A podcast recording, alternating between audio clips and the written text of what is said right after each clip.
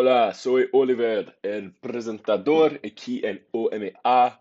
Este es el primer episodio, La política en un señor muy viejo con unas alas enormes por Gabriel García Márquez, uno de los cablas en la literatura de un serie en curso que se mira en la forma en que la ficción conversar con los eventos históricos y por supuesto sus componentes.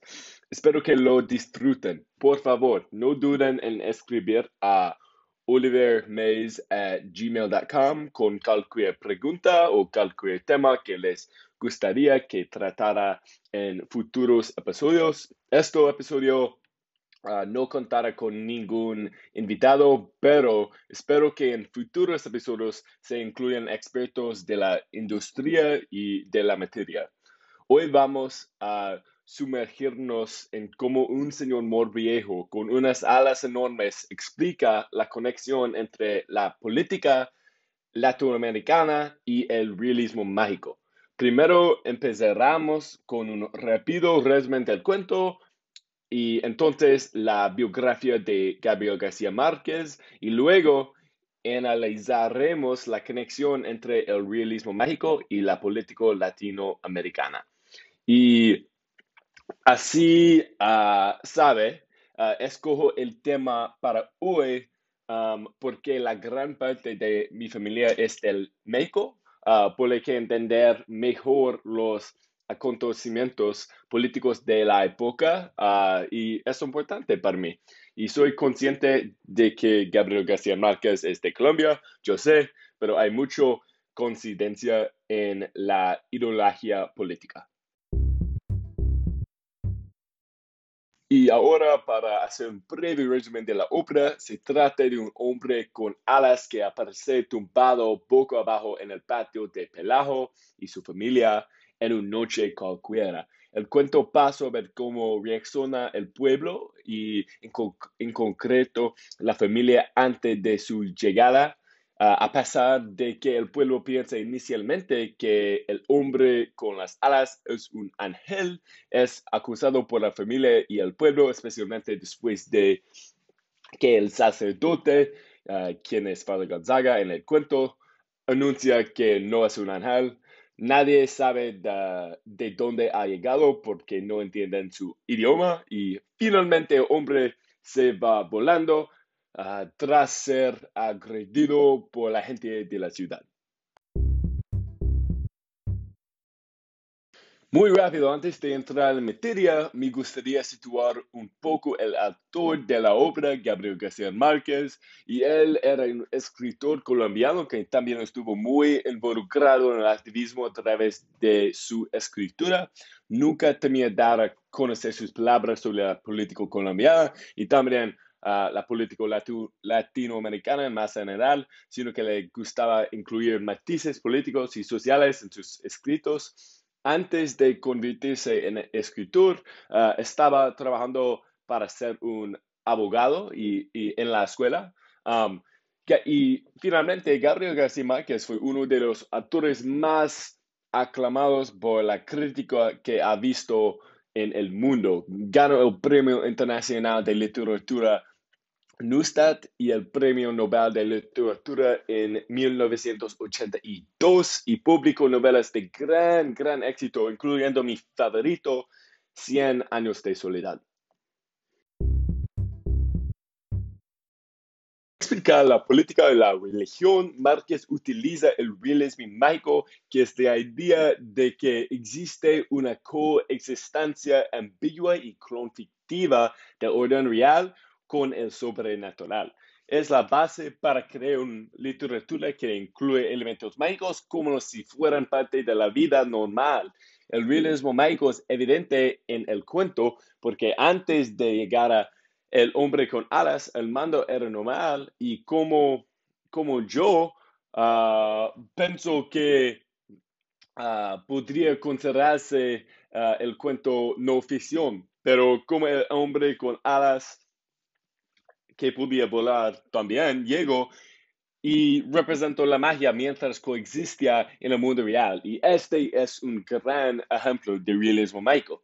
Un tema importante en el cuento es la religión. Márquez describe al padre Gonzaga como una persona increíble, cerrada, ya que no consideraría el hombre como un ángel solo porque no hablaba latín. Márquez tiene una habilidad especial para poner sutilezas en sus, en sus cuentos y esta es el primer de estos. Márquez, Márquez desafía la prueba de la religión y la idea del dogmatismo religioso, ya que el hombre que apareció fue capaz de eliminar la triple de hijo y darle apetito. En realidad, fueron las características mágicas ah, Sí, y del hombre helado, pero eligieron creer el sacerdote por encima de algo que vieron al carne y hueso y que era real, lo que indica un lavado de cerebro y miedo. Márquez es un crítico de la religión, en, en este caso, las ideologías del sacerdote en la historia, el padre Gonzaga, y de los compañeros cristianos estaban llenas de falta de bondad y de deseo de beneficio personal.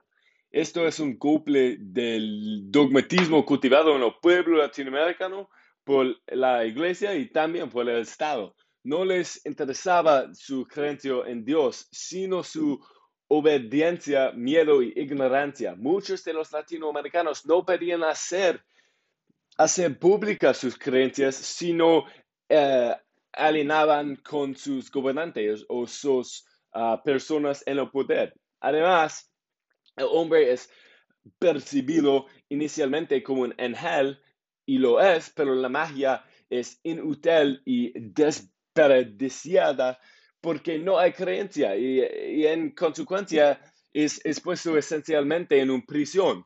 Esto también demuestra las características del ente que es una característica de la escritura en el periodo del boom y por último, en, las, en la cuento, el personaje Pelao, uh, uno de los miembros de la familia que se encuentra como el hombre alado, me recuerda el poder de la religión del catolicismo romano.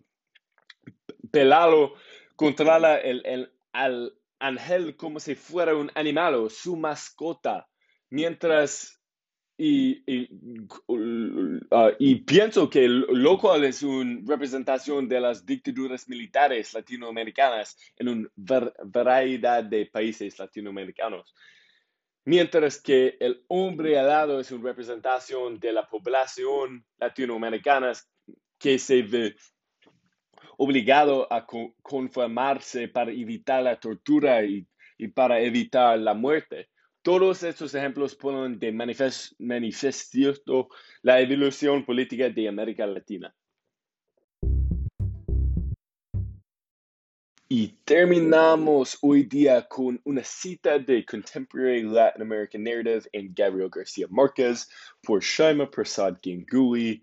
La cita es, la historia en Márquez se transforma siempre en ficción imaginaría por su pasión por envistirla con la perspectiva del tiempo. Uh, cerrada cita. Esta cita describe perfectamente por qué elegí destacar a Márquez y específicamente este cuento en el episodio, episodio de hoy porque le encanta conversar la ficción con los acontecimientos históricos. Eso es todo por hoy. Gracias a todos de nuevo por escuchar. Estoy emocionado de volver en próximo sábado, para saltar el episodio número 2. Espero que hayan disfrutado del episodio de hoy sobre un señor muy viejo con unas alas enormes, la política latinoamericana y el realismo médico.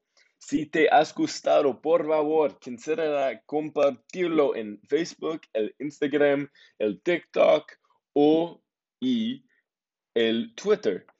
Espero que sin dinos en el episodio del próximo semana. Paz fuera del mundo.